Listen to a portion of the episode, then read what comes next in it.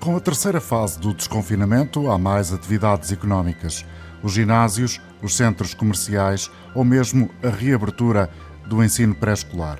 Estas são novas realidades que levantam novas perguntas e, para encontrar as respostas, convocamos para este episódio a médica infecciologista Margarida Tavares, o presidente da Associação Nacional de Médicos de Saúde Pública, Ricardo Mexia, e o igualmente especialista desta área, Guilherme Duarte. Primeiro, as senhoras. Os ginásios reabrem, mas tudo será diferente.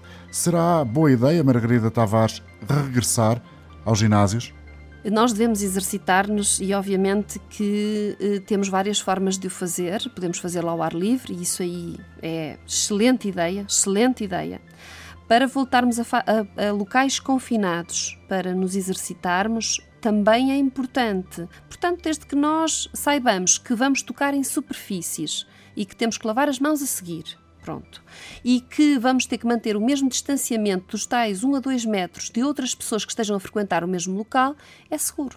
A seguir, Ricardo Mexia, presidente da Associação Nacional de Médicos de Saúde Pública, responde a perguntas que procuram dissipar dúvidas, como, por exemplo, como devem ser as regras de convívio ou de permanência nos centros comerciais e, muito particularmente, nas zonas das chamadas praças de alimentação.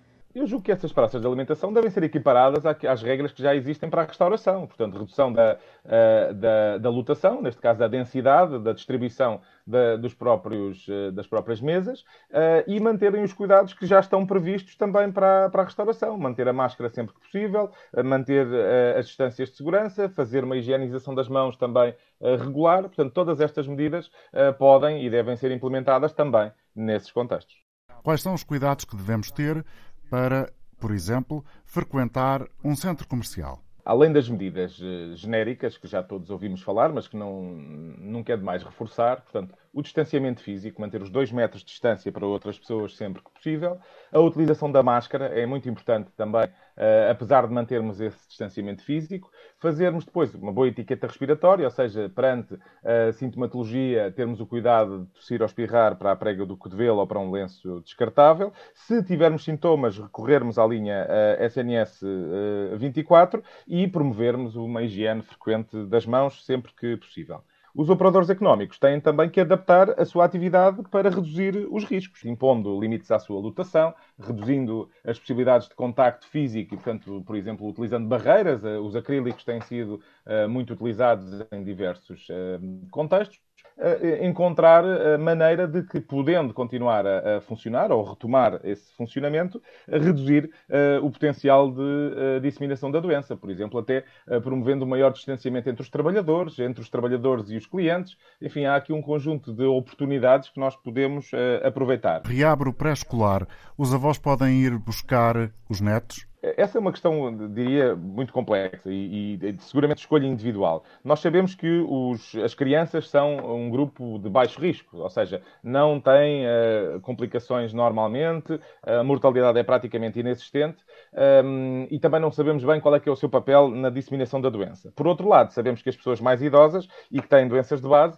têm tendência a ter quadros mais uh, severos. E, portanto, cada, seguramente que essas decisões terão que ser tomadas caso a caso, em função dos riscos potenciais, até diria em função da disseminação comunitária que possa uh, existir, uh, e, portanto, seguramente que há regiões em que há menos casos e outras em que haverá mais casos, e a, a serem, de facto, pessoas que têm um potencial risco maior, devem adotar medidas de segurança para reduzir esse risco. Portanto, a higienização frequente das mãos, a utilização da máscara. Portanto, todas essas medidas podem ajudar a reduzir o, o risco. Quando não estamos num espaço público onde é obrigatório usar máscara, como é que devemos guardar a máscara?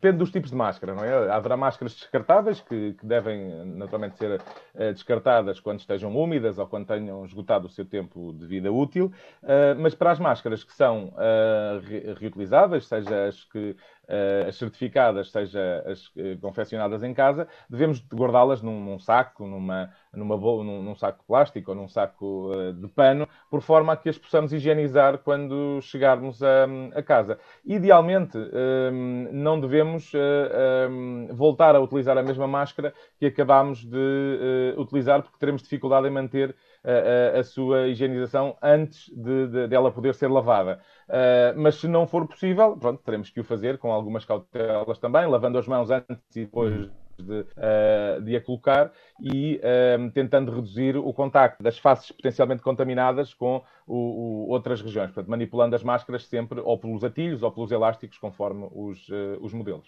Ricardo Mexia considera que é preciso haver regras iguais para todos os espaços, nomeadamente para os aviões, para viajarmos em aviões? Eu acho que sim, acho que tem que haver uma coerência nas regras e quando assim não é, as pessoas depois têm dificuldade em perceber porque é que numas situações uh, temos que adotar uns comportamentos e noutras uh, a situação é, é, é, diferente.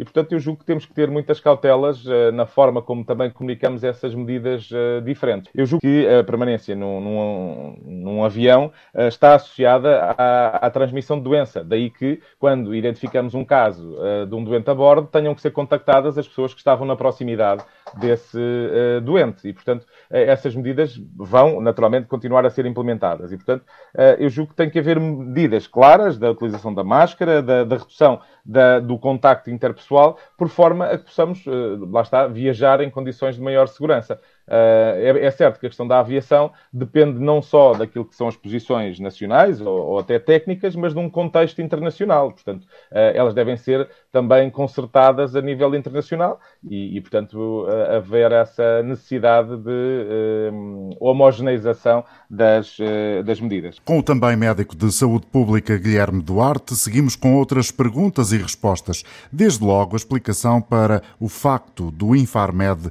não aconselhar a utilização da hidroxicloroquina no tratamento da Covid-19 tornou-se um medicamento polémico porque um, desde cedo foi avançado que poderia ser usado uh, como uh, alternativa terapêutica para o, a Covid-19.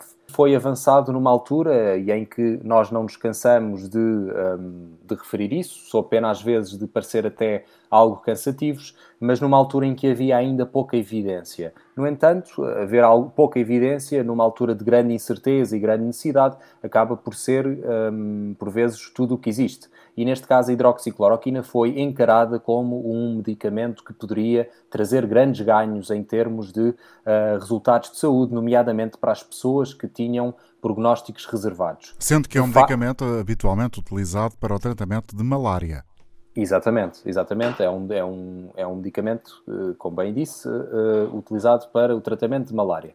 Isto, obrigo, isto fez com que o sistema de saúde, nomeadamente o português, se organizasse de modo a tentar um, resgatar do mercado uh, a hidroxicloroquina, que poderia ser uh, uh, mais tarde utilizada para os doentes do Serviço Nacional de Saúde. Mas acontece que, e agora com recentes estudos um bocadinho mais robustos, porque a comunidade científica também se orientou para tentar provar ou negar estes efeitos da hidroxicloroquina, e é assim que o conhecimento vai avançando, mas de facto uh, os estudos recentes mostram que não só a hidroxicloroquina não parece ter efeito um, positivo, uh, também tem até efeito deleterioso naquilo que é uh, o estado de saúde dos cidadãos a quem é um, administrado. E, portanto, um, sob pena de nova evidência surgir, até agora tudo indica que a hidroxicloroquina não seja uma uh, terapêutica um, eficaz, nem sequer aconselhável na, no Covid-19. Dr. Guilherme Duarte, enquanto médico de saúde pública e até enquanto cidadão, quais são uh, os erros uh, mais frequentes que tem visto na população portuguesa desde que iniciamos este processo de desconfinamento? Os erros mais comuns são uh, o baixar a máscara para, para espirrar, o usar a máscara no, no, no queixo, o próprio usar máscara numa viatura quando se vai sozinho não faz grande sentido, um, acaba por ser um, inefic totalmente ineficaz do ponto de vista da transmissão, fumar ou beber retirando a máscara para tal, um, os tais aglomerados e especialmente com pessoas que não são coabitantes, tudo isso representam um, atitudes a evitar e que podem ajudar um, a manter a infecção controlada. Ficam assim recordados uma vez mais os erros que devemos tentar evitar no objetivo comum de travarmos a pandemia.